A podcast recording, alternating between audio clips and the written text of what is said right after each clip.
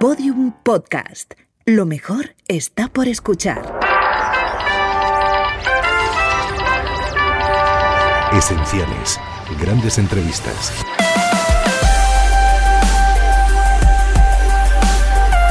Entrevista a la jurista, novelista y ensayista especializada en la lucha por los derechos de la mujer, Mercedes Formica, realizada por José Luis Pecker en su programa Gente Importante de la cadena Ser en el año 1975.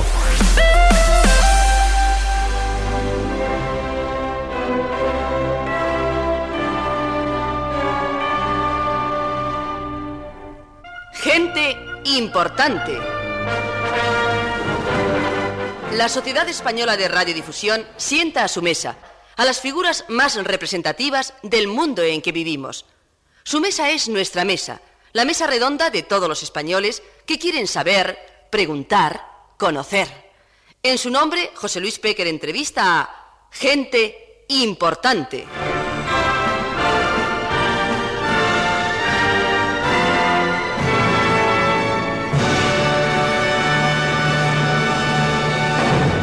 Cuando leyendo salta al ojo una opinión sobre el hombre, suele ser buena. En cambio, las frases que la mujer vendimia están heridas de pecado, de desprecio o de advertencia. La explicación es clara. Los hombres han escrito mucho más que las mujeres y han puesto más interés en salvarse a sí mismos a través de su colega, el varón, que amor en la dama. Lo que viene a confirmar que el amor es una moda, una enfermedad, un engaño. Que el amor se cansa y se disfraza de indiferencia y hasta viste los colores del odio. El hombre, no me lo explico, por hacer una gracia mata la ternura, por fiel a su sexo insulta a estribor con la frecuencia que por esa banda escupen los marineros, por quedar encima y sentirse el rey, con dinero o sin dinero, hago siempre lo que quiero, se toma el trabajo espeso de quitar la tierra que abraza el pie de su compañera. El Año Internacional de la Mujer no hará las paces, pero en su honor yo canto a la mujer en nombre de todos ustedes y de la dirección de la SER que asiste a esta cena de Maite Comodore, con los versos del arcipreste de Ita. Chica es la calandria, es chico el ruiseñor, pero más dulce canta que otra ave mayor. La mujer que es chica, por eso es mejor, con dones es más dulce que azúcar ni flor. Doña Mercedes Fórmica es nuestra invitada, y a Maite cedemos el honor de comenzar la entrevista, que llevará el apunte de la cena. ¿Qué ha tomado doña Mercedes Maite? Pues ha, tomado el menú del día. Ha insistido mucho que sea el menú del día. Ha, sido de menestra de verduras y chipirones en su tinta. Y como postre, natillas. ¿Natillas al limón? Sí. Y luego ha tomado café solo. Café, sí. tu vino le encantó. Sí, y, y un menú muy vasco, muy del norte. ¿Y la nota de la conversación cómo ha sido? Apasionante. Me encantaría ahora mismo tener 12 horas por delante para poder oír a esta mujer hablar. me he puesto hasta nerviosa. Es, me excita. Cuando veo una persona así, tan sumamente inteligente y amena, es algo que no hay nada en el mundo mejor que esto. Y además le ha preocupado mucho donde tú has nacido, la costumbre de tu tierra. Por eso más. Tu niñez. claro.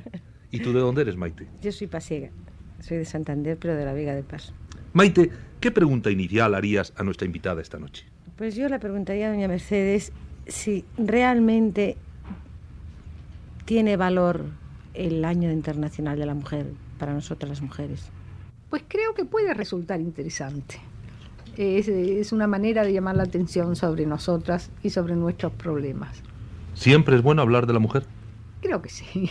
Que sea la gran protagonista. Y por supuesto, esta noche. Mercedes Formica es para mí una mujer con capacidad para vivir siempre dos vidas dos vidas de actividad, de aristas encontradas. Por ejemplo, Gaditana, de la Tierra de las Alegrías, mantiene una seriedad evidente en su actitud de enfrentamiento. ¿Es usted más cante y baile o reclamación seria ante una sociedad que ignora los derechos de la mujer? Soy una persona que ama la tolerancia, los matices. Por eso creo que soy una mezcla de las dos. Cuando hay que reír río, cuando hay que ponerse seria, lo hago y en realidad una faceta de mi carácter no tiene necesariamente que arrasar la otra. Otra dualidad en fotografía. La camisa de falange o la deliciosa boina de piel de pantera que jamás he olvidado. Ahora prefiere la selva de la política o la belleza de la selva. Ninguna de las dos. Quizás un patio de naranjos. Su frase famosa, la mujer no debe trabajar, pero tiene que trabajar, ¿es una opción obligada? La escribí cuando se hacía responsable a la mujer que trabajaba de abandonar el hogar. Y precisamente creo que fue por conservarlo, por lo que salió de su casa y contribuyó a mantenerla con un sueldo. Un empeño total y un abatimiento. En 1951 afirmaba en torno a la situación de la mujer, todo va a cambiar. El 80% de los universitarios le daban la razón en ese juicio. Y hoy apenas quiere hablar de ello. ¿Acaso porque todo ha cambiado demasiado deprisa? ¿Quién ha dicho que no quiero hablar, señor Pecker? Lo que sucede es que me resisto a que me encasillen. Soy evolucionista y encuentro absurdo detenerme en 1951. Lo que entonces era una necesidad vital, hoy no lo es. En 1975, por fortuna, no se exige a la mujer convertirse en hombre para tomar parte en unas oposiciones. Hay muchas cosas en su vida que no podrá olvidar, pienso yo. Por ejemplo, su amistad con José Antonio Primo de Rivera. ¿No fue él quien la designó para primera delegada nacional del SEU femenino? No tuve amistad con José Antonio. Tuve, eso sí, respeto y admiración por su inteligencia, su tolerancia, aquel escuchar al que no pensaba como él, su dignidad, su amor a España y por supuesto su valor. Quien siente y da por ello la vida, tiene y tendrá siempre mi respeto. Efectivamente, me nombró primera delegada nacional del SEU en una circunstancia en que tal nombramiento significaba una condena de muerte. Creo que influyó el que yo era una buena estudiante. Entonces no se había inventado el contamos contigo para el deporte, el todos a las aulas y después selectividad. Una oportunidad para los que piensan torear la vida y no quieren cerca el olor de los libros. Pero en esta patria, aunque nuestros sabios se hacen uno a uno y casi siempre rematan fuera, nos encantan las campañas plurales. No me explico esa inútil locura de hacer héroes, investigadores y genios por decreto sin prepararlos antes para sus batallas, sin preparar sus laboratorios y sus materiales. Mercedes Fórmica dedicó como delegada nacional del SEU una especial atención a los estudiantes sin recursos, procurándoles becas, quizás bolsas para libros, intercambios, bibliotecas. Esa necesidad de entender a los demás se adquiere cuando uno mismo ha atravesado por idénticos problemas. Usted estudió con dificultades. Bueno, todo eso que acaba de decir era lo que hubiera querido hacer. Mi intervención en el primer congreso del CEU se concretó a una ponencia donde estudié los problemas que tenía el estudiante universitario de aquel momento. Efectivamente, escasez de becas, carencia de libros para estudiar. Sí, la idea de la bolsa del libro fue mía. Yo recuerdo aquella mm, biblioteca de la Universidad de, de la calle San Bernardo, atestada siempre de estudiante la víspera de los exámenes, con los dos únicos textos que existían siempre servido, como se decía entonces. Había yo mm, leído la vida de María Curie y había visto cómo esta mujer le habían dado una bolsa de estudios y lo primero que hizo al ganar su primer sueldo fue reintegrar este dinero. Entonces pensé que los estudiantes con más recursos económicos podían al final del curso regalar sus libros a esa bolsa y que la bolsa a los que no tenían medios económicos les facilitase los textos, pero no solo en la víspera del examen, sino por todo el curso.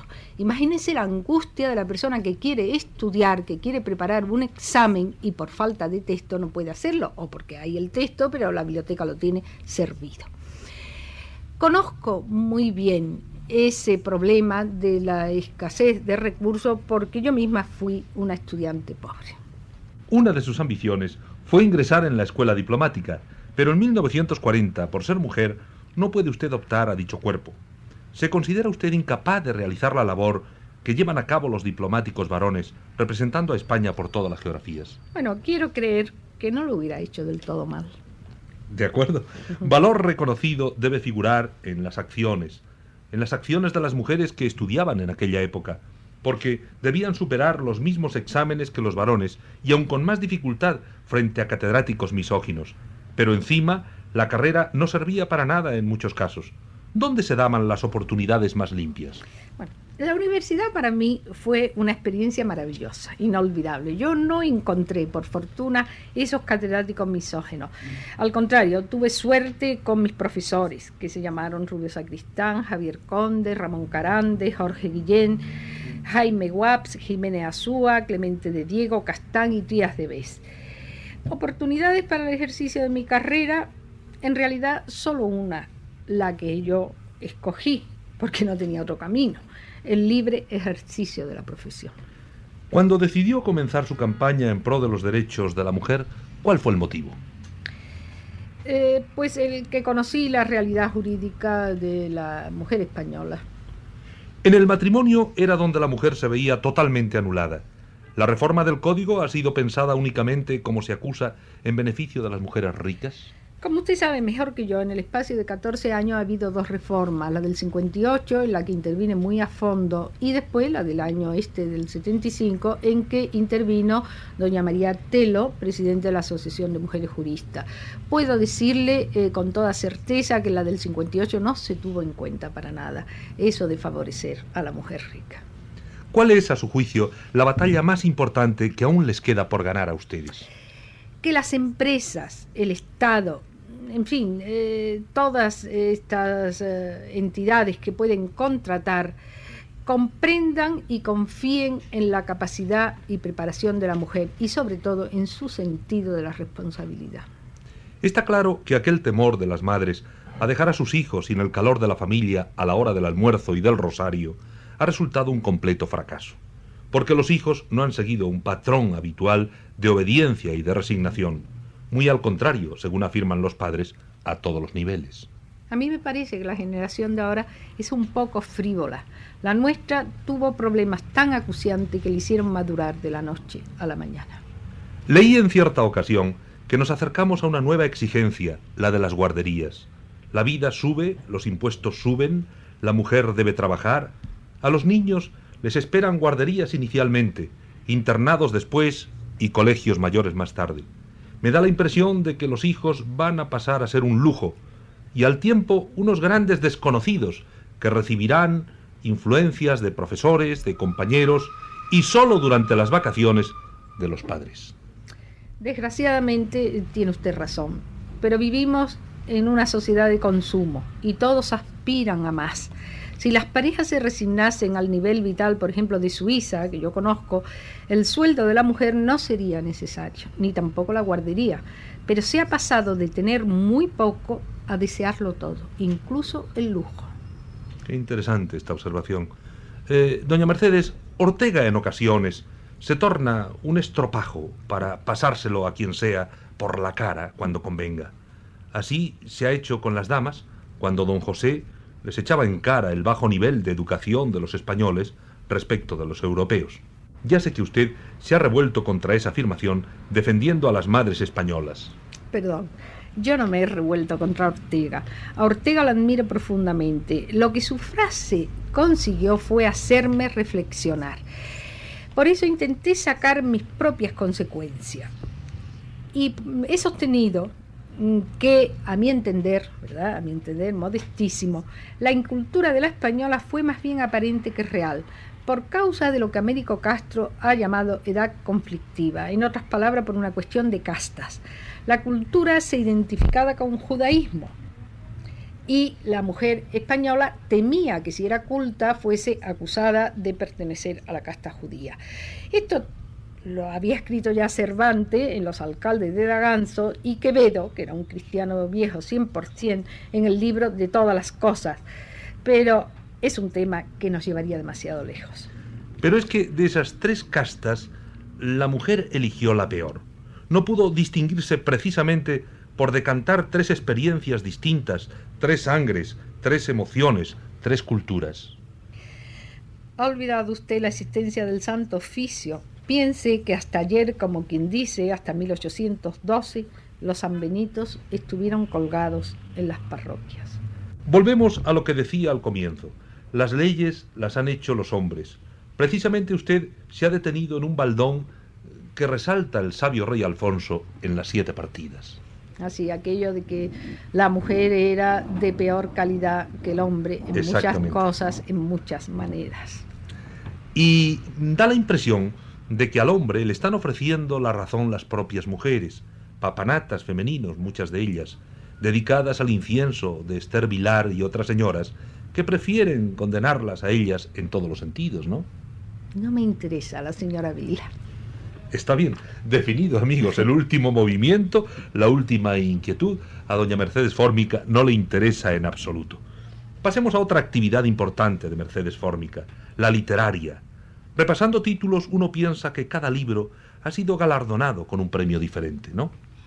No, he sido más bien finalista de algunos premios y he dejado de tener otros. Por cierto, tuve un premio que me interesó mucho, que fue el premio CID de la SER. Cuando empecé a escribir, se iniciaba la carrera de las recompensas literarias, que era el camino para darse a conocer y también el medio más fácil para publicar.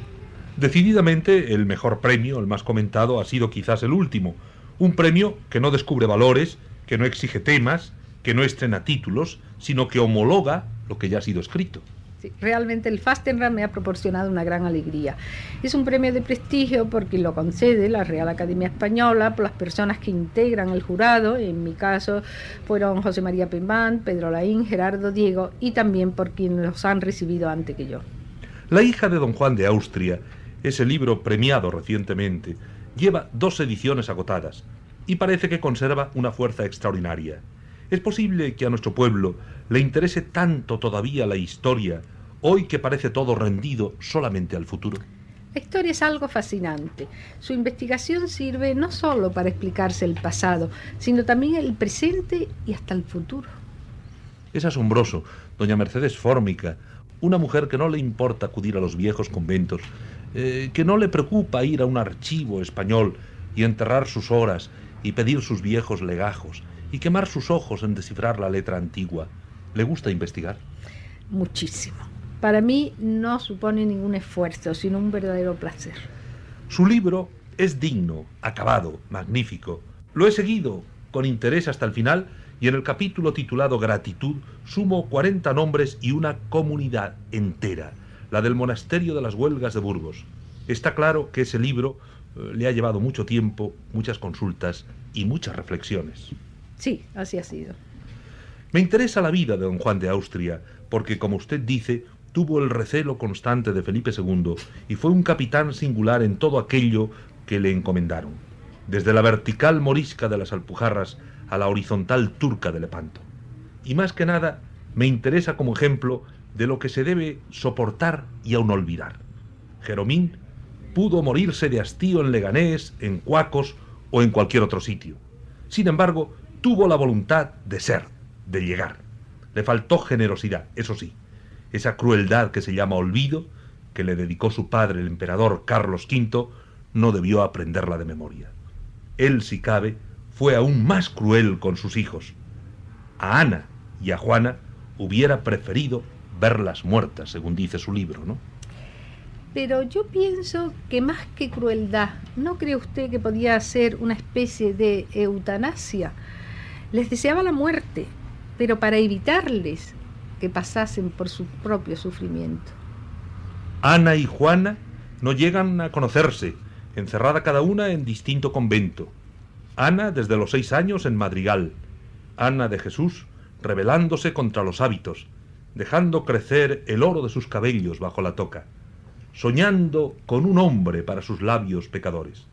Ana de Jesús, injuriada, perseguida, sacrificada, condenada a claustros de por vida hasta su gran final, con perdón real de Felipe III, como abadesa perpetua de las huelgas en Burgos. ¿Qué le apenaba, sobre todo, de Ana de Jesús, cuando investigaba usted sobre su vida y su drama? Que no le hubiesen dejado conocer el amor, que le impidiesen cumplir su destino de mujer. En el libro no resuelve definitivamente el secreto. La incógnita sobre el pastelero del madrigal continúa. No se atreve a decir, esto creo de verdad, pero añade usted hipótesis de curación posible al horror que el rey don Sebastián sentía hacia las mujeres. el pastelero ahorcado en Madrigal, hombre baxo, de ojos azules, cabellos rubios, buen talle, probada valentía, hablador de cuatro idiomas y con cuatro cuchilladas en el rostro, que dominaba a Fray Miguel de los Santos, era de verdad, a su juicio, el rey? Bueno, si Felipe II, con todos sus recursos, con todo su poder, eh, no consiguió saberlo, yo tampoco. De lo que estoy convencida, en cambio, es de que don Sebastián no murió en Alcázar Quibir. Todos los indicios están a favor de la supervivencia.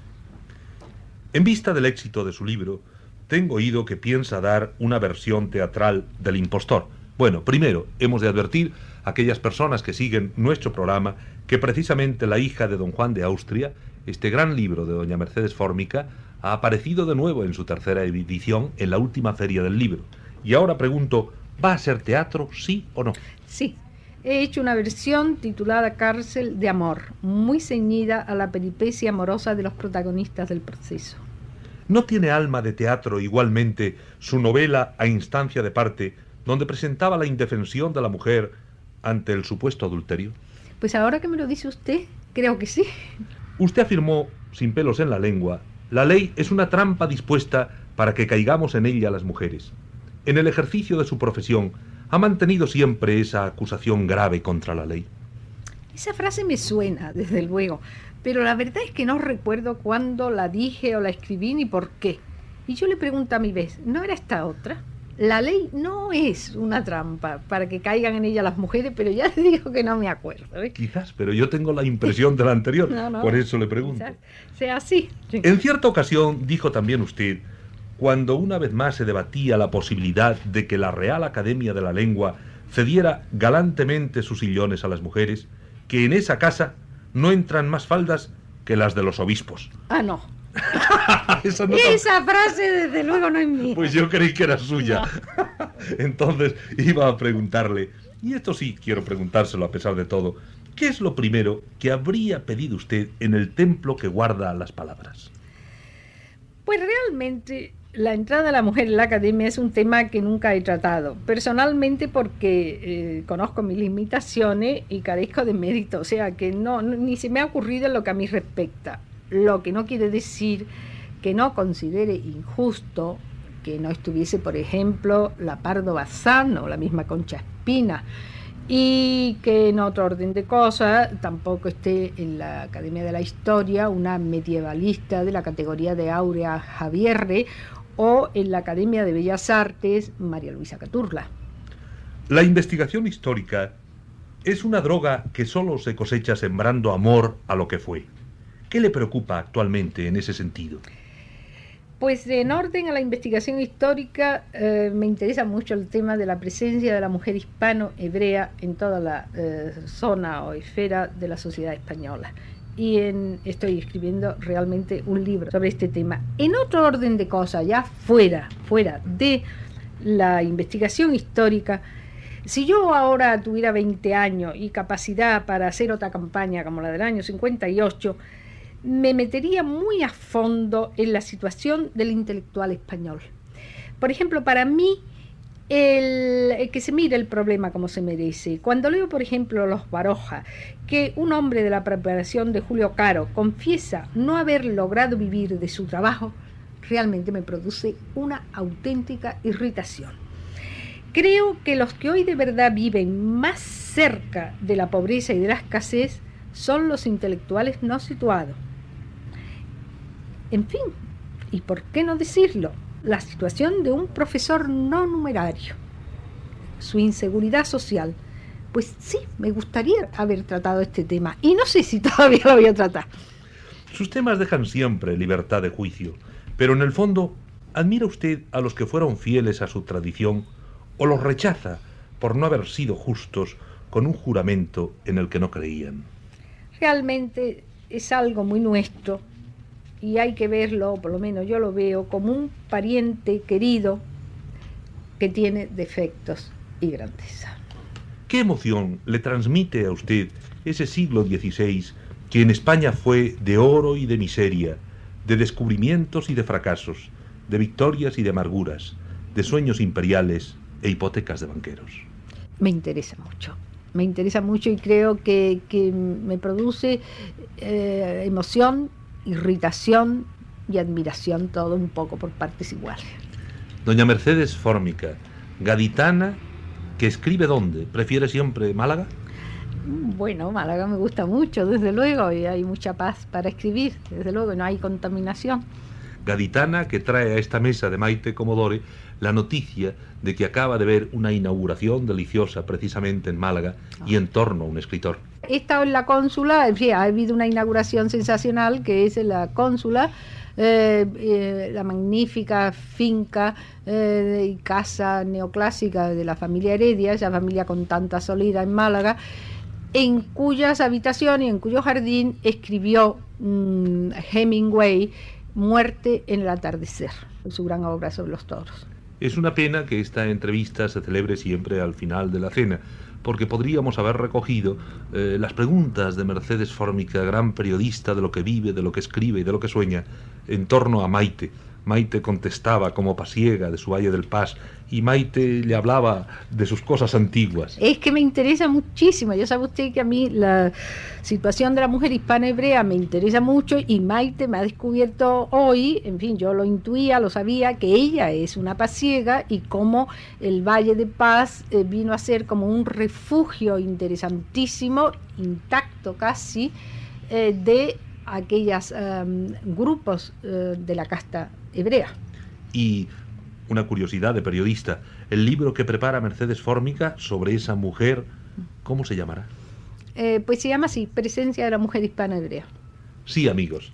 En Maite Comodore estuvo esta noche Mercedes Fórmica, que ha encontrado la manera exacta de contar cómo un rey se pudre, cómo su hermano, el de Lepanto, le arrebataba el sueño, cómo Felipe III, su hijo, descubre el turismo cuando se casa, cómo el rey don Sebastián despreció un reino y tuvo jugada la vida, cómo el pastelero se ajusta la soga al cuello para morir sin tristeza, cómo doña Ana de Jesús lo fue de Austria.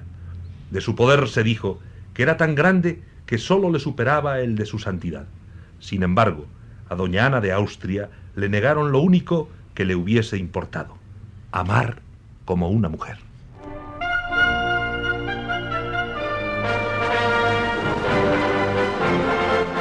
Escucharon Gente Importante, una conversación de la cadena Ser.